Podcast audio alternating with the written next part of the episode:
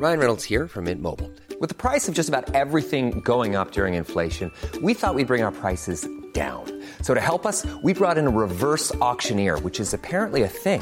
Mint Mobile unlimited premium wireless. Ready to get 30, 30, bit to get 30, bit to get 20, 20, 20, bit to get 20, 20, bit to get 15, 15, 15, 15 just 15 bucks a month. So, Give it a try at mintmobile.com slash switch. $45 upfront for three months plus taxes and fees. Promo for new customers for limited time. Unlimited more than 40 gigabytes per month. Slows. Full terms at mintmobile.com.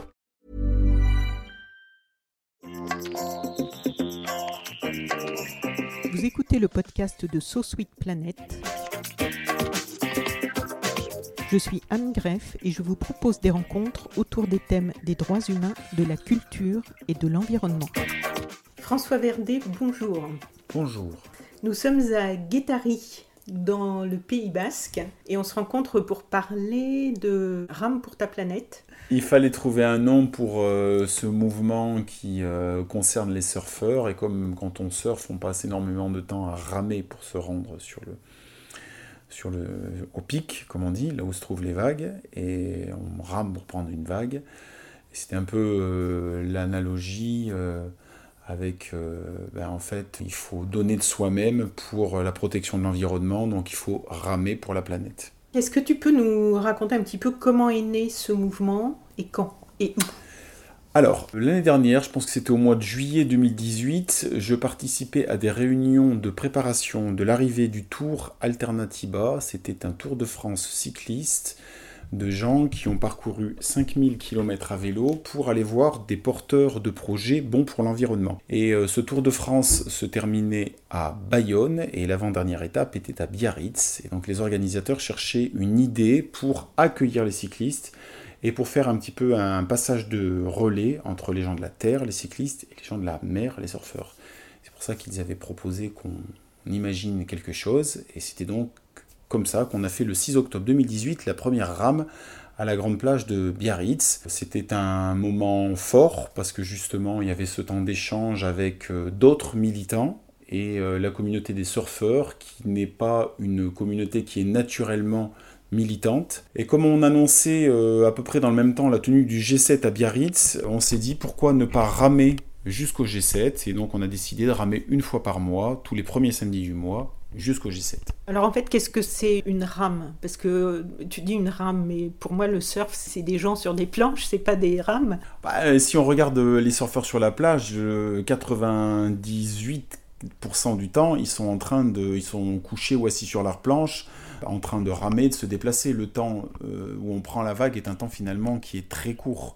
Donc c'est pour ça qu'on rame sur la planche. Quand je parle de rame, en fait, c'est euh, une manifestation euh, aquatique. L'idée, c'est qu'on se réunit sur la plage, il y a un temps de parole, soit des organisateurs, soit d'invités qui ont une pertinence, un message à apporter.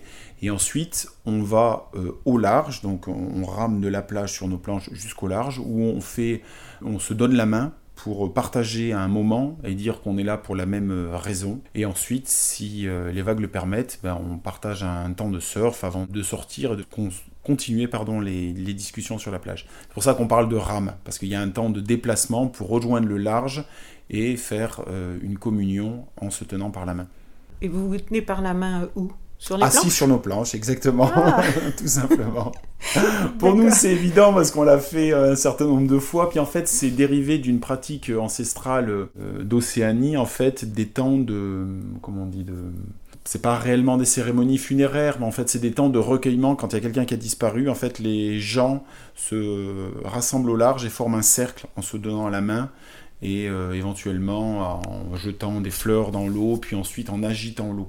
Donc c'est aussi inspiré de, de ces cérémonies. Donc si j'ai bien compris, il y a aussi, euh, c'est pas juste au niveau des surfeurs, il y a aussi une sensibilisation euh, sur la plage après de touristes, de- d'habitants du coin. De, c'est l'occasion de se rencontrer, de discuter. Complètement, parce qu'on s'est aperçu euh, très vite qu'il n'y avait pas que des surfeurs, il y avait aussi des amoureux de l'océan qui n'avaient pas forcément de planche et qui se, sont venus se joindre à nous pour partager ce moment. Parce que je crois qu'en fait, euh, ce mouvement euh, Rame pour ta planète, c'est à un moment donné de se dire qu'on n'est pas tout seul à penser ce qu'on pense, à être concerné par l'environnement et qu'on a un besoin de se rassembler pour voir qu'il y a d'autres gens qui sont comme nous, il y a d'autres gens qui ont des pratiques similaires et pouvoir échanger autour de ces pratiques. Donc ça dépasse bien évidemment le strict euh, milieu du surf. Et on a vu des gens qui sont venus à la nage, on a vu des gens qui sont venus en kayak, qui sont venus en pirogue. Et ça, ça a été un petit peu la surprise du mouvement, mais la bonne surprise du mouvement. Donc depuis euh, cette première manifestation donc, euh, dont tu nous parlais à Biarritz, comment ça s'est... puisque vous ne vous êtes pas arrêté là, ça a continué, et ensuite il y a eu un nouvel objectif par rapport au G7 C'est ça, donc euh, on s'est dit, bah, on va ramer jusqu'au G7, puisque les dirigeants du Mondial à Biarritz, euh, soyons la voix de l'océan, on va porter ce message jusqu'aux dirigeants du monde.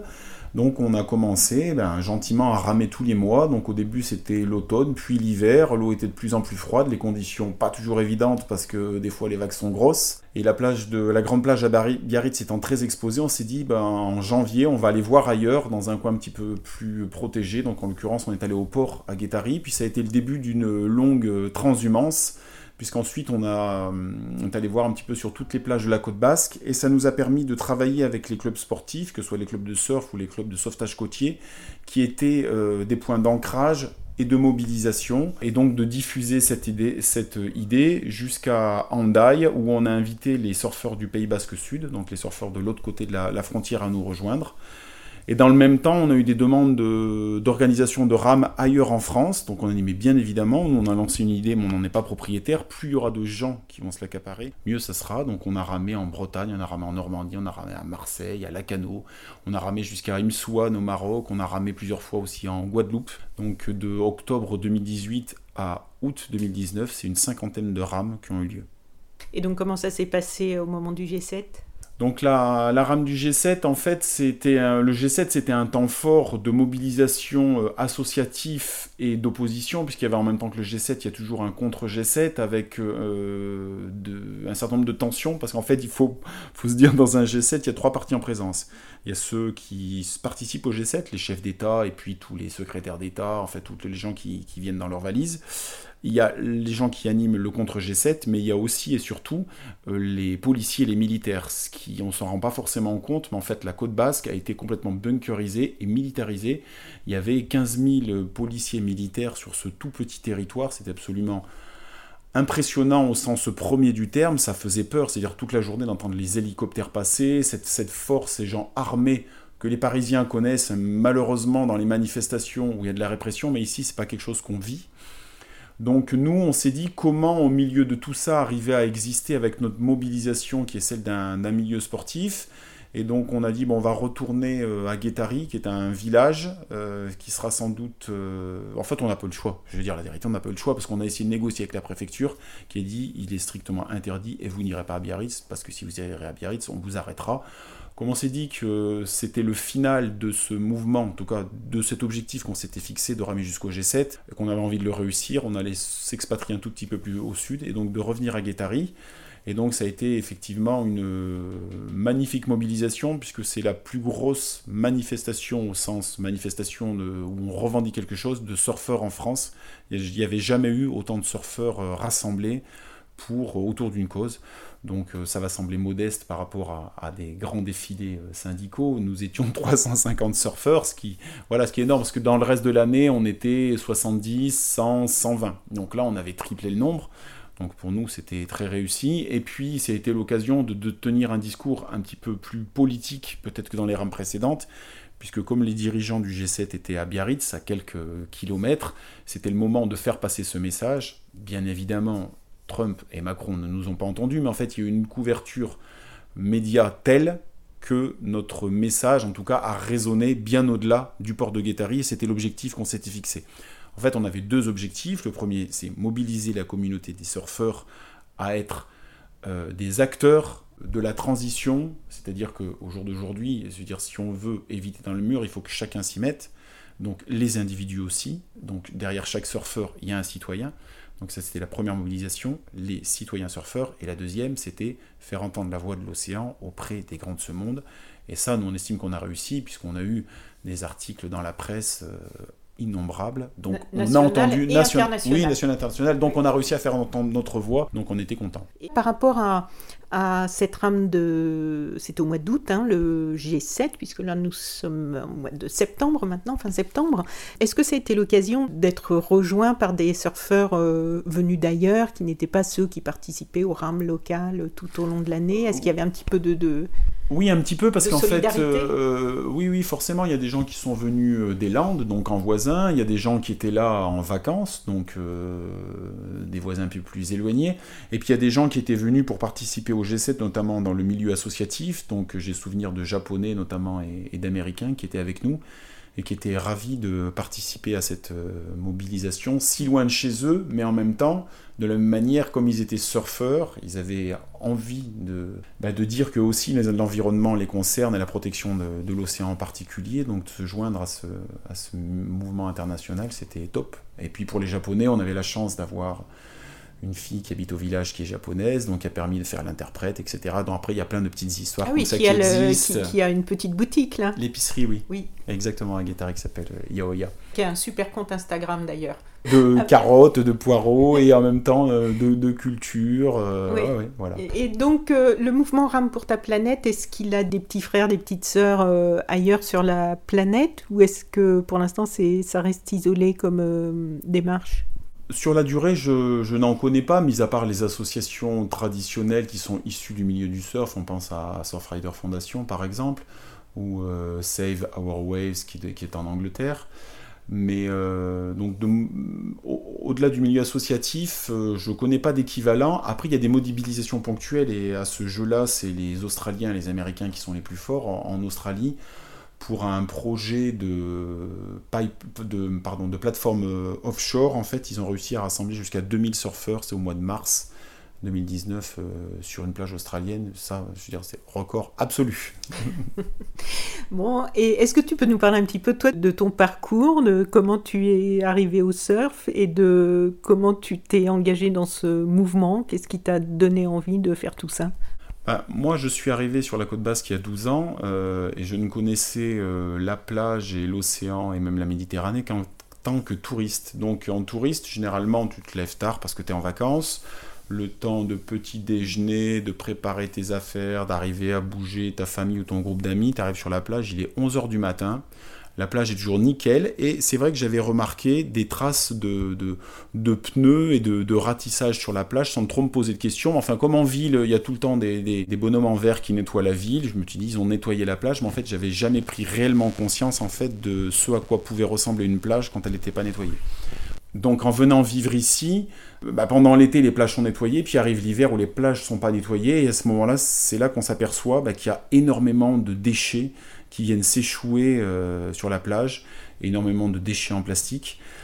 Qui viennent s'échouer, donc pas des déchets qui ont été laissés par des gens qui étaient euh, sur la plage euh, la veille ou l'après-midi, qui, En fait- qui sont ramenés par la mer, dire Exactement.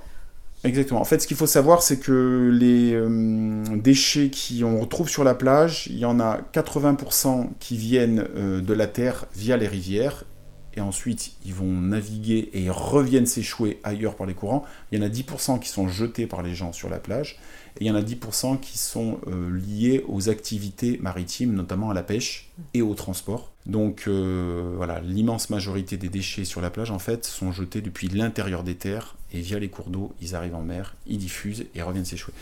Donc voilà, moi je premier hiver j'étais absolument effaré et puis euh, finalement j'ai pris une claque parce que je n'avais pas imaginé que les plages et l'environnement pouvaient être aussi euh, atteints.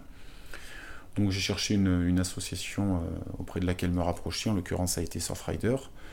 Et donc ça a été le début de, du- militantisme associatif que je poursuis encore. Et donc c'est assez naturellement que euh, j'ai fait partie des organisateurs du groupe d'une dizaine de personnes voilà, qui ont organisé euh, Ram pour ta planète, qui ont lancé ce mouvement. Et qu'est-ce que c'est Surfrider? Est-ce que tu peux nous expliquer un petit peu? C'est une association qui est partie des États-Unis euh, il y a plus de 25 ans, qui se consacre à la protection des océans, du littoral et des usagers du littoral et de l'océan. Principalement sous forme euh, d'éducation du grand public, sous forme de hum, veille environnementale, de recherche scientifique et euh, de lobbying pour essayer de faire évoluer les lois à l'échelle euh, européenne principalement, puisque maintenant c'est l'échelle à laquelle ça se passe, et après c'est retra- retraduit dans les droits euh, nationaux. C'est une association qui est née où? Aux États-Unis, et ensuite euh, il se trouve que l'un des fondateurs est venu vivre en France, donc l'association a eu une antenne européenne qui a été créée à Biarritz, puisqu'il était installé à Biarritz, donc le siège de Surfrider Fondation est à Biarritz depuis 25 ans maintenant, mais ça existe aussi au Japon, ça existe dans, au Maroc, enfin dans tout un tas de pays. Et quel est le rapport avec le surf? C'est qu'à la base, c'est des surfeurs qui ont monté cette association, c'est pour ça qu'elle s'appelle Surfrider. Mais c'est vrai qu'aujourd'hui, euh, les surfeurs sont minoritaires dans cette association. C'est des gens qui aiment l'océan et les milieux aquatiques en général. Puisque, comme j'ai dit, on s'est aperçu qu'en fait, la pollution vient de l'amont des terres.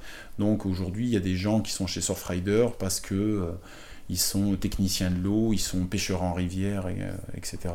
Donc maintenant, quel est le quel est l'avenir? Parce qu'une fois que le G7 est passé, qui était un peu l'objectif de RAM pour ta planète, j'ai suivi un petit peu sur le groupe. Les... Visiblement, il y a une envie de pas mal de participants de ne pas s'arrêter là, de continuer, puisque effectivement, les problèmes sont toujours là de toute façon. Donc vous, à votre niveau, est-ce que vous allez continuer à, à faire ces mobilisations? Sous quelle forme? Est-ce qu'il y a déjà de nouvelles idées? Vous en êtes où? Alors sur la côte basque, on a décidé qu'on allait arrêter de ramer tous les mois parce qu'on s'est dit sans objectif précis. Le G7 était un objectif précis et, très lisible, donc qui permettait de continuer à mobiliser. Et aujourd'hui, si on n'a pas un objectif aussi fort que celui-là, on est sûr et certain que le mouvement ça va s'épuiser et c'est dommage de le gâcher comme ça. Donc nous, on va continuer d'animer le groupe puisque ailleurs en France, il y a des gens qui veulent continuer à ramer parce qu'ils ont des agendas locaux. Je pense par exemple en Vendée, il y a un, projet de construction d'un port de plaisance contre lequel se battent les, environnementaux. Donc eux, c'est une bonne occasion de continuer à ramer. Oui. Euh, voilà, il y, a des choses comme ça euh, au Portugal. Euh, du côté de Porto, c'est pareil, il y a un projet d'artificialisation du littoral, donc ils sont motivés pour continuer à ramer. Donc nous, on va continuer à accompagner ce mouvement. Localement, on invite les gens à euh, devenir des porteurs de projets. Je veux dire par là, euh, un projet, ça peut être euh, se saisir d'un documentaire environnemental qui sort au cinéma pour euh, inviter euh, sa communauté autour de soi ou organiser une projection. Ça peut être organiser des nettoyages de plages ou de rivières. Enfin, il y a plein de manières de continuer à se mobiliser. Ce qu'on veut, même si on sait que c'est difficile, parce que, en tout cas, moi je le sais pour être dans l'associatif depuis longtemps, c'est-à-dire dès qu'il n'y a pas de leader, les gens peinent à s'automobiliser, mais on veut que ce soit ça aussi. C'est-à-dire que nous, on dit, on a planté une graine en disant, il faut que les surfeurs nous soyons conscients, nous faisions partie des gens euh, mobilisés, mais maintenant, on ne peut pas toujours tenir la main. Il faut que les gens, à un moment donné, euh, c'est eux-mêmes qui s'inscrivent dans une AMAP, c'est eux-mêmes qui arrêtent de prendre leur bagnole à tout va, c'est eux-mêmes qui changent de banque s'ils sont dans des banques qui soutiennent des projets euh, écocides ou qui changent de fournisseur d'électricité. Voilà. Et cette graine qu'on a plantée, on veut qu'elle pousse en chacun et que chacun devienne acteur. Donc c'est pour ça qu'on trouve que ça n'a pas tellement de sens de continuer à ramer tous les mois bien évidemment, on organisera des temps forts pour que la mobilisation euh, continue d'exister. On aura un autre temps fort, c'est qu'on a tourné pendant toute la durée du mouvement un film, enfin des, des rushs pour, afin de produire un film documentaire. Donc ce film, on le fera vivre, on le projettera, on ira l'inscrire dans des festivals de films de surf, on ira le montrer dans des milieux scolaires, etc. Donc il y aura aussi ce temps de vie qui montrera ailleurs que ce qu'on a fait là, chacun peut le faire. Mais qu'on soit du milieu du surf ou pas du milieu du surf, c'est l'idée en fait de retrouver le sens du collectif, du faire ensemble et de s'apercevoir que ensemble on est beaucoup plus fort, qu'ensemble c'est possible, ensemble c'est pas compliqué, ensemble on partage des idées. Voilà, c'est retrouver le sens du collectif. J'espère qu'on a planté une graine suffisamment correctement, qu'on l'a suffisamment arrosée pour qu'elle va pousser en, en chacun des surfeurs citoyens qui ont participé. Il y a une page et un groupe Facebook. Il y a un groupe Facebook, je crois. Il y a un groupe Facebook qui doit s'appeler Ram pour ta planète et il y a euh, un site internet qui s'appelle rampourtaplanète.com. Voilà, il y a un compte Instagram également, puisque à l'ère des réseaux sociaux, on n'allait pas s'en priver. Oui, voilà, hashtag Ram pour ta planète. Et euh, est-ce qu'il y a d'autres choses dont on n'a pas parlé qui, euh, qui te semblent importantes à évoquer? Non, il y, a plein de choses, puisqu'on a eu l'occasion de parler avec beaucoup de gens. C'est le sens du, message qui était euh, derrière, c'est-à-dire ce sur quoi nous, on, s'est, euh, on, a focalisé notre, notre message, en tout cas au-delà des surfeurs citoyens. Nous, c'est ce qu'on demande. Ce qu'on demande, c'est euh, arrêter de l'usage du plastique à usage unique, légiférer sur le transport maritime, qui est le moyen de transport numéro un dans le monde, tous les produits chinois qu'on utilise tous les jours, et en fait, c'est hyper polluant. Légiférer sur euh, la biodiversité, sur euh, la pêche industrielle. En fait, voilà, c'est tout des, des signaux d'alarme qu'on a, soulevés pour dire l'océan est malade de l'action de l'homme. Voilà ce sur quoi on, peut agir. Quoi. Et alors, entre vos revendications et, les, Parce que vous allez les porter auprès de qui les revendications? C'est les politiques essentiellement? Des, politiques, des responsables politiques locaux, nationaux, européens? Ou est-ce que vous vous mettez en réseau avec d'autres associations qui font du plaidoyer? Comment ça se passe? Un petit peu tout ça à la fois. Euh, c'est vrai que le plus facile, euh, c'est de communiquer avec les élus locaux, parce que c'est ce qu'on fait toute l'année, pour la bonne et simple raison. Par exemple, si je prends la commune de Bidart, sur laquelle nous avons fait... Euh, plusieurs rames. Qui juste en fait, à côté, là. Voilà, puisque Guétari, pour les gens qui ne sont pas du coin, il faut expliquer que c'est donc dans ce, ce, Pays basque qui est tout près de l'Espagne, au sud euh, ouest de la France et que Guétari, c'est un petit village qui est entre Bidart et Saint-Jean-de-Luz. C'est ça, exactement. Voilà. Et au nord de Bidart, c'est Biarritz, pour faire simple. Euh, voilà. Et donc, euh, par exemple, le premier adjoint à la mairie de Bidart est surfeur, il surfe depuis plus de 40 ans et il est aussi engagé chez Surfrider. Donc, c'est des gens avec qui il est facile de discuter parce qu'en fait, on partage les mêmes problématiques et, euh, c'est à peu près la même chose pour toutes les communes du littoral. Si vous vous promenez dans le petit village de Guétari, vous voyez que sur toutes les bouches d'égout, euh, la mairie a inscrit au pochoir ici commence la mer. Euh, pour dire tout ce qu'on va jeter dans une bouche d'égout, en fait, ça va terminer dans l'océan. Quand on va discuter avec euh, la mairie de Saint-Jean-de-Luz, c'est à peu près la même chose. Bidar, je etc., etc. Parce que euh, les élus locaux, c'est les premières concernées. Quand il faut nettoyer la plage parce qu'elle est pleine de déchets, ils sont obligés de le faire parce que la côte basque vit du tourisme, mais ça a un coût et ça a un coût important. Donc pour eux, plus l'environnement sera respecté et moins le littoral sera pollué, plus ça les arrangera. Donc en fait, je pense qu'avec les élus locaux, on va vraiment dans le même sens. Ensuite, concernant euh, les élus plus éloignés, effectivement, on travaille avec euh, d'autres associations. J'ai cité Surfrider tout à l'heure, je pourrais citer euh, la Water Family, qui est aussi une association qui fait à peu près la même chose localement. C'est des gens avec qui on va être sur des manifestations communes d'autres associations, comme par exemple BC, qui est un mouvement de justice sociale et climatique qui est maintenant connu bien au-delà du Pays Basque, c'est eux qui sont à l'origine du mouvement euh, Alternatiba d'NV COP21. Aujourd'hui, ça a pris son envol, mais disons que c'est eux qui ont initié ces, mouvements. C'est eux qui ont organisé, par exemple, la récente marche pour le climat à Bayonne, et euh, Remporte ta planète était partie prenante, puisqu'en fait, il y a eu une marche et un blocage d'un pont un pont qui est d'habitude réservé aux voitures. Et sur ce pont, on avait installé des stands euh, associatifs. Et donc, euh, les gens de BC avaient demandé à Ram pour ta planète de participer. Donc, oui, euh, on travaille souvent ensemble parce que à plusieurs on est plus fort et puis aussi parce que moi je me suis aperçu que participer à plusieurs associations c'est de voir des modes opératoires différents et en fait on apprend beaucoup en allant voir comment font les voisins et puis on ne peut pas être spécialiste de tout donc c'est bien parfois de convoquer une autre association qui est bien plus calée sur un sujet qu'on ne l'est nous et inversement. Bah surtout que euh, c'est vrai qu'à Bayonne, entre Alternativa et, et ANV COP21, qui, font même de la formation aux actions non violentes et tout ça, parce que j'ai rencontré euh, Pauline Boyer d'Alternativa ANV COP21 qui a fait partie des, des décrocheurs de Macron là, qui se sont retrouvés euh, en, procès. en procès. Et je, en fait, je l'ai interviewée, je crois que c'était deux jours avant qu'elle soit embarquée en garde à vue à Paris. D'accord. Et donc c'est elle qui m'a... Je l'ai rencontrée pour parler d'Alternativa, donc pour faire un podcast spécial sur Alternativa et reprendre un peu l'origine du mouvement et tout ce qui, toutes leurs actions. Et, euh, et oui, c'est extrêmement dynamique quand même dans cette région par rapport à d'autres.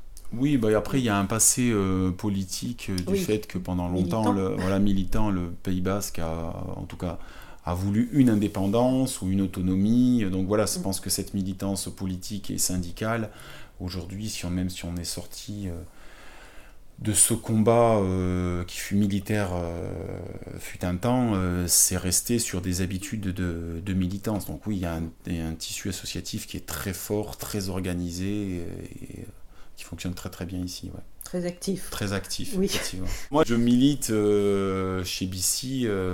Enfin, ça fait longtemps que je participe aux actions de BC, mais dernièrement, un peu plus parce que je trouve que leur mode d'action et en tout cas moi il me satisfait parce qu'il est sur la base de la non-violence mais de la non-violence radicale, c'est-à-dire on sait ce qu'on veut, on lâchera rien, mais on n'ira pas, on fera pas le jeu de la violence, puisqu'à la violence répond la violence, et que malheureusement, souvent, comme c'est pas nous qui avons euh, les plus grosses carapaces et les plus grosses armes, bah on termine euh, mal. Donc moi je préfère cette, forme d'action de non-violence. Voilà, on a vu là, tu parlais des portraits de Macron qui ont été décrochés, euh, chapeau. Je veux dire, ça a permis de refaire remonter le sujet très très fort.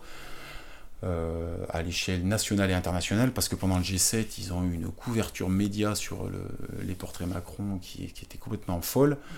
Et puis, euh, parenthèse politique, s'il en faut, Macron est à l'ONU pour se faire une fois de plus le champion du climat comme au G7. Or, c'est que ce ne sont que des effets d'annonce, c'est-à-dire que il parle beaucoup quand il est en présence d'autres présidents d'autres pays qui, soi-disant, en font moins, ce qui est peut-être vrai, mais au niveau intérieur, en fait, il se passe rien. En tout cas, il se passe absolument pas des choses à la hauteur euh, des, enjeux. On a besoin d'actions radicales. Certains préfèrent mettre une cagoule noire et casser des banques, parce que les banques, en tout cas pour certaines, participent. Euh, ben, euh, voilà. au financement de, des énergies fossiles, voilà, des armes que l'on vend là où on n'aurait pas le droit de les vendre.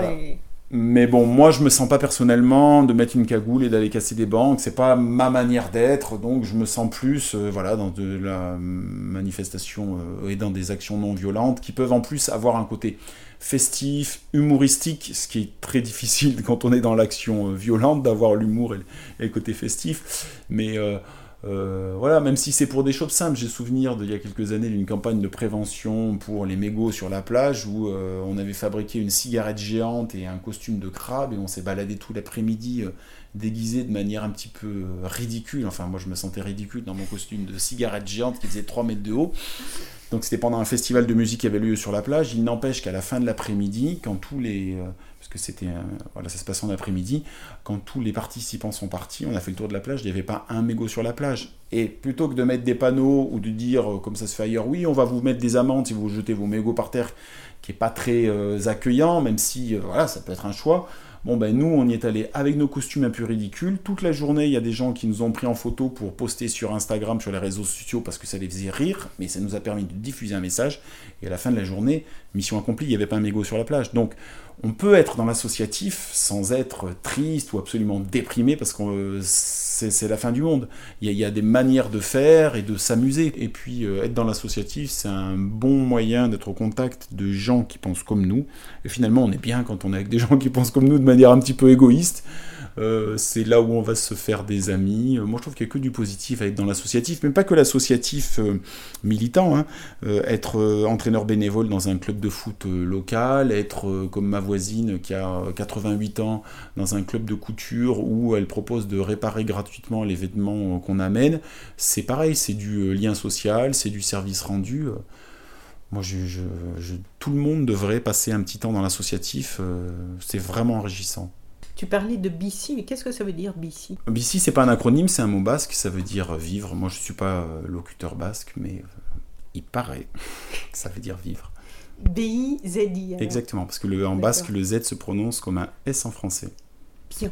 Alors maintenant, si des surfeurs de, de France ou d'ailleurs, parce que le podcast est écouté, euh, c'est ça qui est amusant avec le podcast, on voit dans les statistiques, c'est écouté un petit peu de partout dans le monde. Donc si des gens ont envie de rejoindre votre initiative ou de créer euh, eux-mêmes leur euh, rame pour la planète, comment peuvent-ils vous contacter? Par le groupe Facebook? Par le groupe Facebook, par le site internet où il y a un contact mail, mais le site internet en fait est, est assez clair. on a donné un petit mémo comment organiser sa rame de chez soi pour que ça fonctionne. Donc on a donné des trucs que nous on a vu qui fonctionnaient. Donc si les gens peuvent suivre euh, ce guide, bah, c'est déjà pas mal. On a aussi traduit euh, la phrase rame pour ta planète dans une dizaine de langues qui va euh, du russe au japonais en passant par l'arabe, le portugais, l'espagnol, l'allemand. Donc on a tout un kit comme ça qui est téléchargeable. Donc chacun peut s'accaparer et vraiment l'idée c'est que chacun le fasse vivre à sa manière en fonction de sa communauté locale et de ses problématiques locales. Nous, l'idée c'est de rassembler, c'est de dire que derrière chaque sportif il y a aussi un citoyen et que donc de rassembler des sportifs citoyens pour euh, se mobiliser pour l'environnement, pour dire qu'ils sont conscients ensemble des problèmes et puis qu'ils sont prêts chacun à s'engager dans leur vie quotidienne pour, euh, pour polluer moins, pour émettre moins de CO2, voilà. Et ensuite, ils postent sur les réseaux sociaux avec le hashtag Rame pour ta planète. Et voilà. Des photos et des vidéos de ce qu'ils ont fait. Et on peut retrouver euh, avec le hashtag Rame pour ta planète aussi, j'ai vu ce matin sur Instagram. Euh, Tout à fait. Tous les gens qui, qui, se relient au mouvement. Oui, oui, il y a plus d'un millier de personnes qui nous ont rejoints et la majorité ne sont pas sur la côte basque. pourvu que ça dure. Mais pourvu que ça dure, en fait, je sais pas si on peut dire pourvu que ça dure, parce que tant que ça dure, c'est que les problèmes ne sont pas réglés. Ce qui serait bien, c'est qu'un jour, vous n'ayez plus à le faire. Oui, mais comme on est loin de les avoir réglés, il y a encore un long temps de mobilisation. Il y a une grande euh, marge de manœuvre. Ouais, il y a un long temps de mobilisation, une grande marge de manœuvre. Donc, euh, il y a encore de quoi faire. Quoi. François, merci beaucoup. Ben, de rien, c'était un plaisir. Et puis, euh, bah, je vais dire bonne continuation quand même dans ce merveilleux Pays Basque et ce très beau euh, village de Guétari. Pendant qu'on enregistre, il y a une très belle vue sur la mer. Le temps est un petit peu, un petit peu gris, il y a du vent, mais c'est, il fait bon. Et il y a plein, plein de surfeurs là en bas, j'ai vu. Ouais, parce que c'est les mois de septembre, octobre, c'est euh, des jolis mois de surf. C'est souvent des jolis mois question météo. L'eau est encore chaude de l'été. Donc euh, les journées sont pas trop courtes, donc c'est vraiment le moment d'en profiter. Moi je sais que ce matin je me suis levé tôt, je suis allé surfer avant d'aller travailler. Et puis euh, voilà, histoire de m'ouvrir la tête et l'esprit, et c'est ce que font la plupart des gens ici. Euh.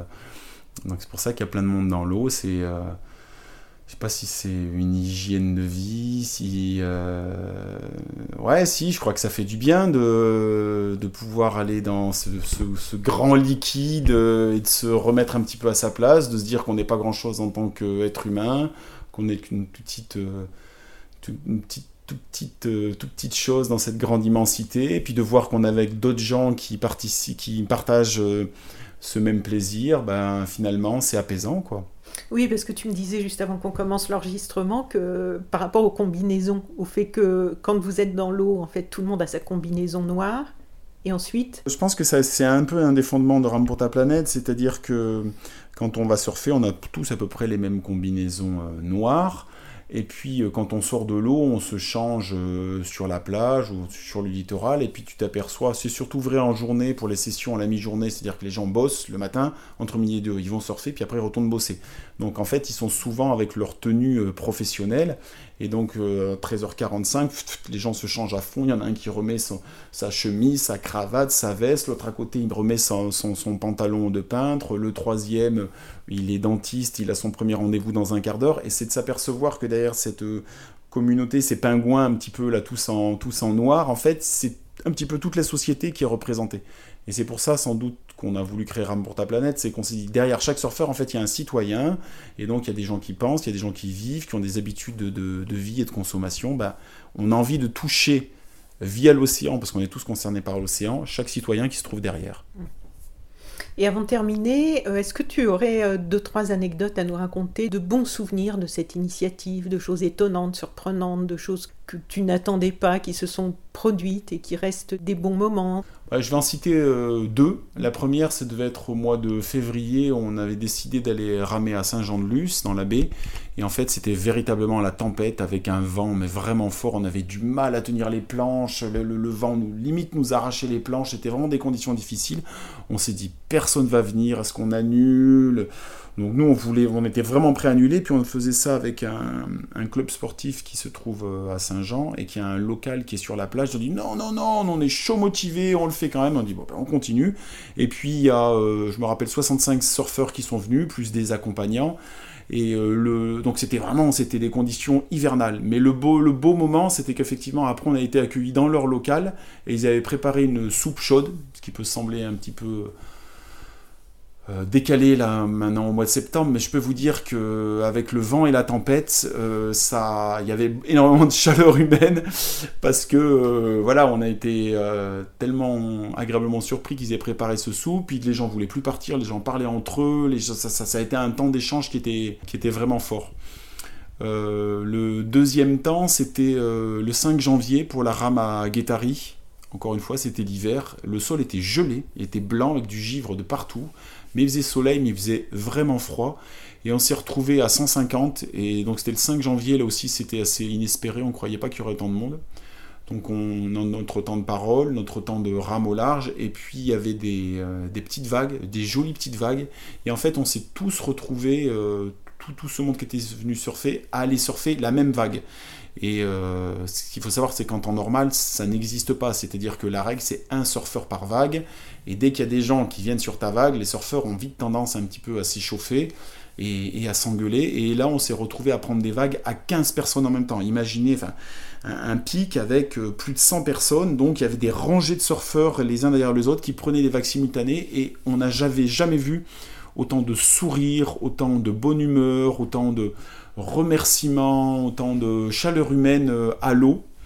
Et euh, donc c'était vraiment un moment fort, et tant et si bien que dans les semaines qu'on suivit, les gens reparlaient de, ce temps-là, et c'était, comment dire, une espèce de, par ces vagues qu'on avait pris ensemble, en fait, on s'est dit que dans, notre vie tous les jours, en fait, on pouvait être ensemble et on pouvait être bienveillants les uns avec les autres. Et c'est sans, doute ce dont on souffre dans notre société qui est euh, individualiste et basée sur l'achat, la consommation.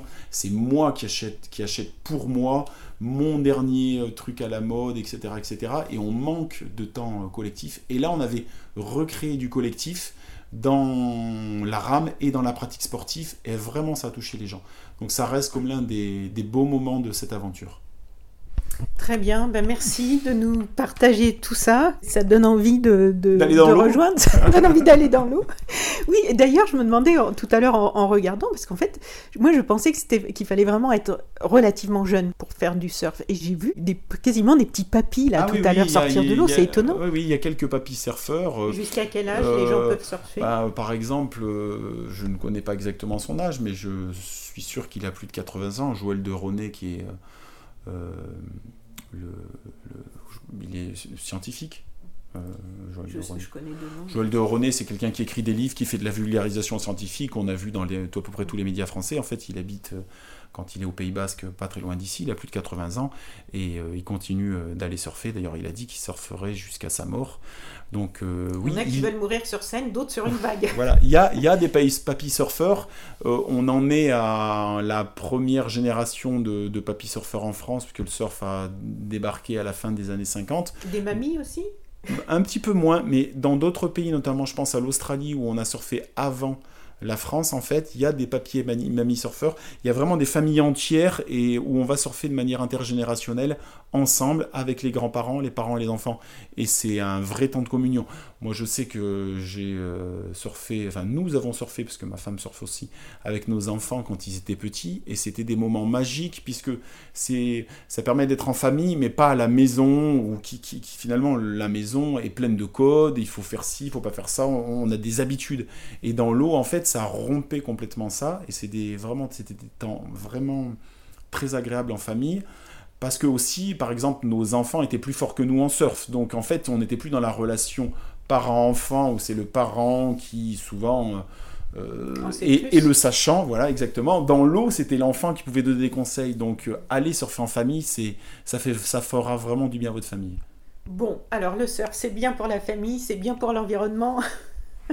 Pour l'environnement, euh, il y a encore de gros progrès à accomplir sur le matériel, parce que comme dans tous les sports, en fait, le, matériel qu'on utilise est pas tellement éco-responsable, même s'il y a des marques qui font des efforts, mais il euh, faut savoir qu'une planche de surf, c'est une base de mousse polyuréthane avec dessus de la résine et euh, de la fibre de verre, et qu'une combinaison, pour la plupart de celles qui sont sur le marché, c'est du néoprène, donc un dérivé pétrochimique.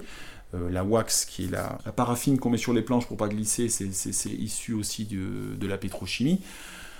Donc on part de loin. Heureusement, il y a des marques qui ont produit des alternatives. Euh, donc il faut, en tout cas, moi je conseille et j'essaie d'aller vers ces, marques-là. Mais euh, voilà, il ne faut pas non plus que je raconte des conneries.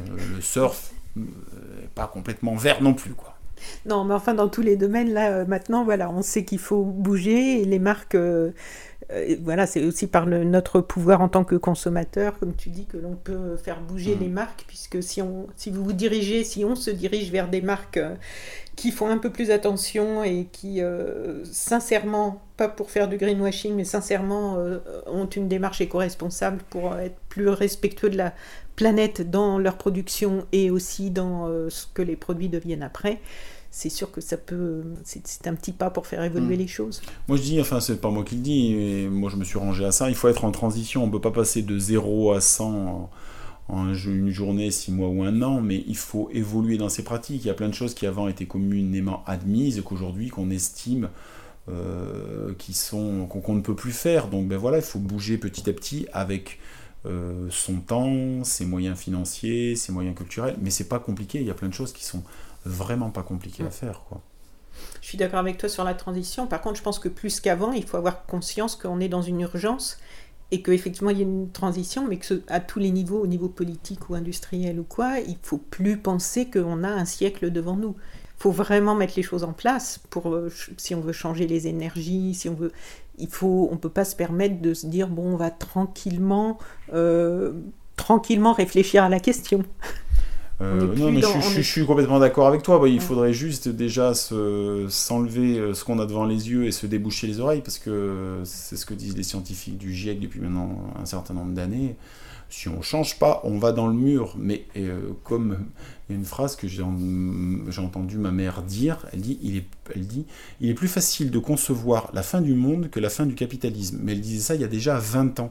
Mais aujourd'hui, c'est une phrase qui est cruellement vraie. C'est-à-dire que toute la journée nous répète qu'on va dans le mur, par contre, à aucun moment on se dit changeons le système qui est effectivement le système capitaliste qui est basé sur la croissance. C'est-à-dire qu'il faut toujours plus consommer dans ce système-là, mais malheureusement on sait que les ressources ne sont pas infinies, qu'elles sont même très limitées, et que les produits qu'on fabrique en fait deviennent très vite, trop vite, voire pour certains immédiatement des déchets qu'on ne sait pas euh, ou qu'on ne veut pas éliminer.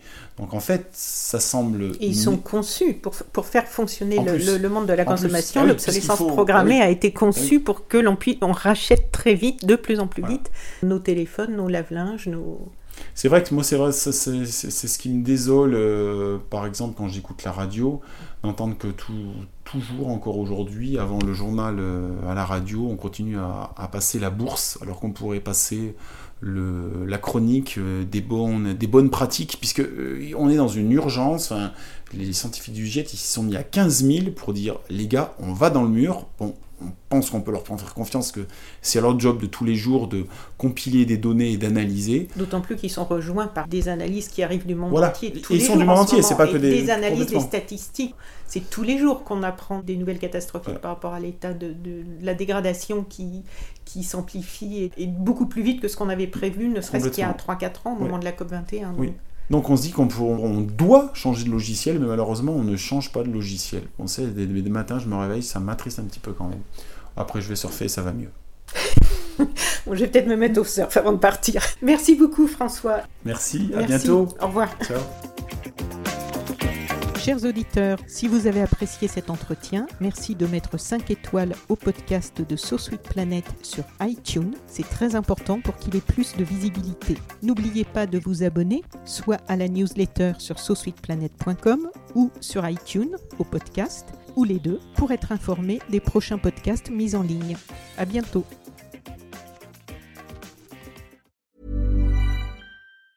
Planning for your next trip? Elevate your travel style with Quince. Quince has all the jet setting essentials you'll want for your next getaway, like European linen, premium luggage options, buttery soft Italian leather bags, and so much more. And it's all priced at 50 to 80% less than similar brands. Plus, Quince only works with factories that use safe and ethical manufacturing practices. Pack your bags with high-quality essentials you'll be wearing for vacations to come with Quince. Go to quince.com slash trip for free shipping and 365-day returns.